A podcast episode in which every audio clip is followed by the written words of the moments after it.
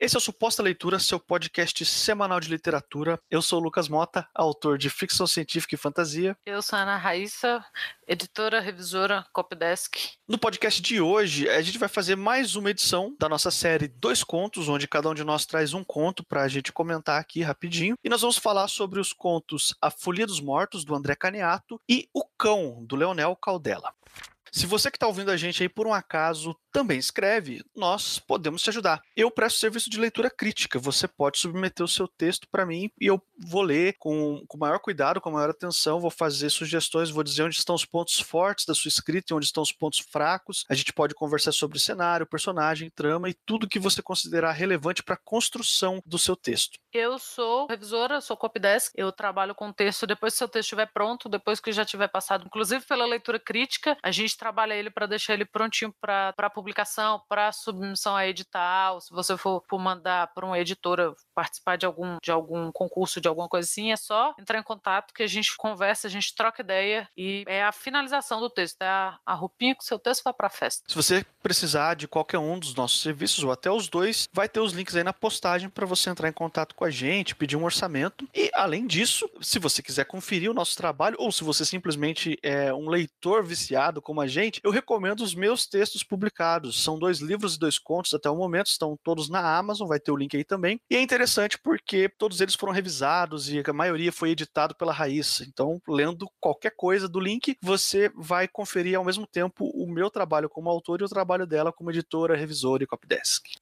Raíssa, fala pra gente então um pouco sobre o conto que você trouxe aí, título, autor, sinopse. Eu trouxe A Folia dos Mortos do André Caniato. O André Caniato é escritor, tradutor e é editor de ficção científica na Plutão, uma editora relativamente jovem. E a gente vai deixar os links ali pra, da rede social dele, do Twitter, que a gente achou e tal. E eu entrei em contato com esse texto através da Trasgo, número 17. Cara, se você é leitor de ficção científica, de fantasia, de literatura nacional e ainda não leu Atrasgo, tá dando mole, porque é onde tem texto de muita gente boa, tem entrevista com os autores também, que é pra gente sacar quem são, a edição é muito bem feita, a curadoria é muito boa e tal. E aí eu pego periodicamente para ler, no, nos momentos que eu tô mais ou menos de folga das leituras de trabalho da faculdade, e eu lia a revista, meio li tudo, e esse texto ficou na minha cabeça. E aí, quando a gente estava pensando nessa outra edição do Dois Contos, foi uma das primeiras coisas que me veio assim, cara, aquele. E eu voltei para ler. É um conto muito curtinho, muito curtinho, assim. Como eu li no Kindle, eu não sei precisar quantas páginas tem, mas é bem curtinho. Não é por isso que é menos grandioso, assim. É muito. Cara, é muito redondinho, é muito bem escrito. Eu tinha lido e eu acho que eu tinha ficado na cabeça com aquele filme Coco,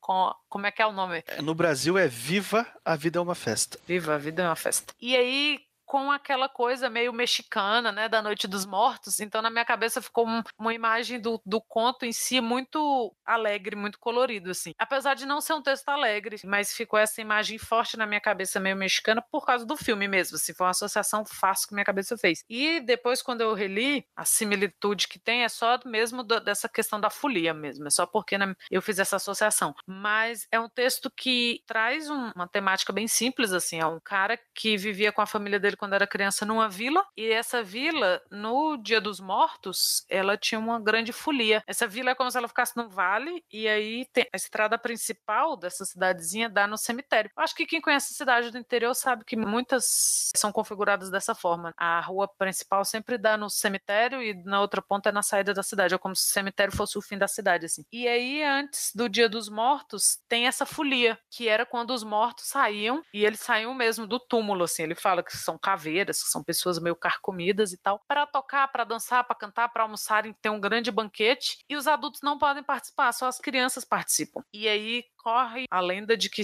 os adultos não podem participar porque senão eles ficam na folia, né? Senão eles morrem. Mas as crianças até por volta dos 13 anos elas podem participar e as crianças adoram porque tem essa desmistificação, sabe, do, dos mortos, porque poxa, os mortos são os mortos daquela cidade, então são pessoas queridas, são entes queridos, são pessoas conhecidas e tudo. E esse menino o autor conta que, o, o, narrador, aliás, ele conta que ele gostava muito, que ele lembra, e ele tá conversando com o pai dele no, no início do conto, e o pai dele fala que nunca participou porque o próprio próprio pai tinha muito medo. E aí, a partir daí, se desenrola uma história bem bonita, assim. Eu indico, se for ler pela Trásico, para ler também a, a entrevista com o André Caniato, que é curtinha, só para ter uma, uma ideia maior, mas assim, é, é só agrega, não, não o texto fala por si. Eu fiquei com uma impressão muito boa desse texto, assim, uma impressão posterior mesmo, assim, eu li e eu fiquei muito satisfeita com aquela leitura. Eu acho que para quem trabalha com texto o tempo todo é, um, é uma sensação que é, que é muito bom quando, quando acontece de primeira. Porque assim, quando eu brinco que eu sou revisora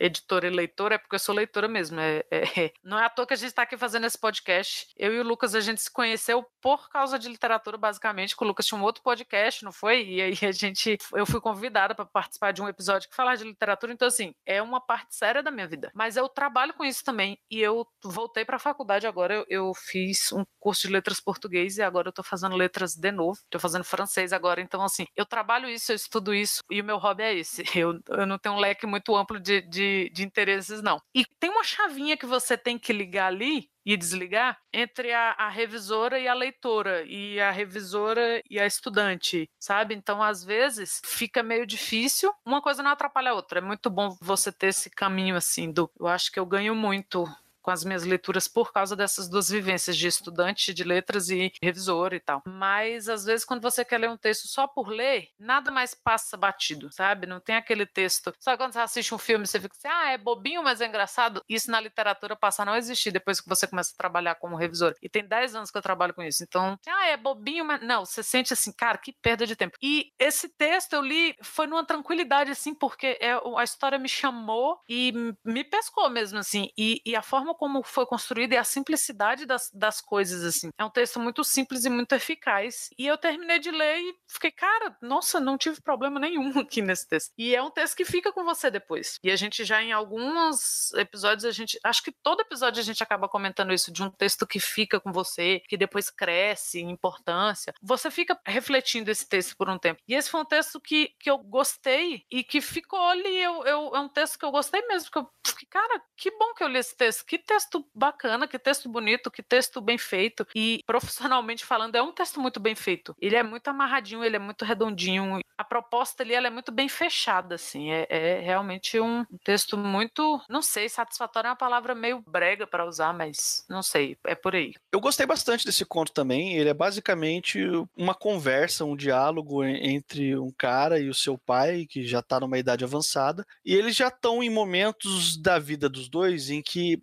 eles têm um, um, carinho muito grande um pelo outro, os dois se amam, os dois se respeitam muito, mas eles estão num momento muito particular da vida em que eles assim, o texto até fala isso, eles não precisam mais um do outro. Eles já estão cada um na, na sua jornada pessoal, entende? Então, é, se, se falando assim, parece até meio assim, meio cruel colocar as coisas dessa maneira, mas não é. No texto não é dessa forma. É, é simplesmente, na vida é assim. Uma hora a gente vai se desligando, rumo natural das coisas. O texto ele é muito metafórico e ele tem uma coisa que eu gosto muito dentro da fantasia e da ficção científica, que é quando o autor ou a autora usa esse gênero para falar de algo mais dramático, mais emotivo, mais sensível. E esse texto tem isso bastante, faz direitinho. Então, a minha consideração sobre A Folha dos Mortos é essa. É um texto que só você lendo para você entender toda a dimensão, todo o significado da sinopse, porque não dá para entregar sabe, fal falar sobre o, o que, que acontece exatamente nesse diálogo e quais são as implicações dessa conversa e do que, que o protagonista está descobrindo sobre ele e o pai dele. Seria um spoiler muito criminoso aqui. Mas é uma história curtinha que eu tenho certeza que vai mexer com você pelo menos um pouquinho. Principalmente se você tem uma relação é, muito especial com um parente seu mais velho, uma pessoa já com uma idade mais avançada. E Raíssa, esse é o conto que você trouxe, então agora fica sob sua responsabilidade dar uma nota para ele de 0 a 5. Cara, 4. E é um quatro mais. É um texto que dá para ler mais de uma vez, você fica com vontade de ler outras coisas do autor. Poxa, é, é um texto que eu queria fazer todo. Eu já mandei o link dele para um monte de gente. Eu queria que todo mundo lesse, porque é o que você fala, ele trata de um tema muito sensível, de uma forma muito bonita e, e emocionante, assim. Porque ele trata de lembranças, ele trata isso da velhice, né? Do pai dele já, já tá mais velho e ele tá com a vida encaminhada e tal. Dessas lembranças de infância e tudo. É um quatro muito, quatro coração, assim. E o conto que eu trouxe hoje foi O Cão, do Leonel Caldela. O Leonel Caldela, ele dispensa apresentações, ele talvez seja um dos maiores nomes da, da fantasia no Brasil, da literatura fantástica, embora ele também tenha um livro de ficção científica, mas a grande obra dele, ele é, ele é mais conhecido pela fantasia, principalmente para o pessoal que gosta de RPG, porque ele escreveu vários romances dentro do, do cenário Tormenta, que é o RPG brasileiro, cenário brasileiro mais jogado. O Leonel, eu posso dizer sem qualquer exagero, sem. Sim, não tô querendo puxar o saco do Leonel, não, não conheço. Eu até conheci ele pessoalmente num evento recentemente, mas eu não tenho proximidade, não tenho intimidade com ele, então eu não tô puxando o saco dele aqui, nem nada. Ele é o meu autor brasileiro favorito. Eu gosto muito, muito do texto dele. Acho que ele sabe mexer com os tropos de fantasia muito bem. Quando ele quer tratar de aspectos clássicos da fantasia na literatura, ele faz com excelência, mas quando ele quer desconstruir, ele desconstrói para você nunca esquecer. As coisas do Leonel não passam batido. Pode ser que tenha um livro ou outro dele que você goste mais, um livro ou outro dele que você goste um pouco menos, mas é muito difícil você achar alguma coisa que o Leonel escreva assim muito assim esquecível. É, é muito bom. O texto dele é muito maduro e ele tem um domínio muito bom do gênero fantasia. E aqui na história o cão, ele se passa num universo fantástico. Ele foi publicado originalmente numa coletânea organizada pela editora Draco, que é a Imaginários, a edição número 4, em 2015. Essa coletânea foi organizada pelo Eric Santos Cardoso. Junto com esse conto do Leonel, tem vários outros contos de outros autores conhecidos aí do Brasil, nessa mesma coletânea, que traz contos de fantasia, ficção científica e terror. Só que você também pode encontrar a versão em e-book do cão solto, sem sem estar tá dentro da coletânea. Você pode comprar o conto avulso na Amazon. Vai ter os dois links aí na postagem para você escolher qual te agrada mais. E a história aqui é muito simples, conta a história um universo fantástico onde tem um povo feérico, ou seja, umas fadas, que são vizinhas, um, é um povo vizinho de um povo normal, humano. E o protagonista do conto, ele é filho do Duque. O Duque é o responsável por gerir uma, a região onde essa história se passa e por garantir a segurança do povo. E o povo está em guerra contra os seus vizinhos, que são as fadas. Aqui começa aquele negócio que eu falei do Leonel desconstruir o, os tropos da fantasia. As fadas aqui não tem nada a ver com a imagem que você tem de fada. Quando eu falo fada, você vai pensar numa coisa, não tem nada a ver com o que acontece nesse conto aqui. As fadas aqui são criaturas assustadoras, de dar medo e, e de até causar uma certa estranheza, assim, principalmente nos momentos de diálogo. E é um povo ameaçador, e tá chegando num ponto assim que o Duque sabe que eles não têm a menor chance, porque as fadas são superiores superiores em todos os aspectos, em, em poder bélico, em capacidade mesmo, em, em, intelecto, em número. Então, eles não vão ganhar a guerra. E a única chance que eles têm é uma trégua. E essa trégua entre os dois povos tem muito a ver com o protagonista, que é o filho do Duque, que é uma criança que está crescendo. E as, as fadas ficam intrigadas com essa criança porque as fadas não podem se reproduzir, elas não podem ter filhos. Então, eles ficam tentando entender como que se dá uma criança humana crescendo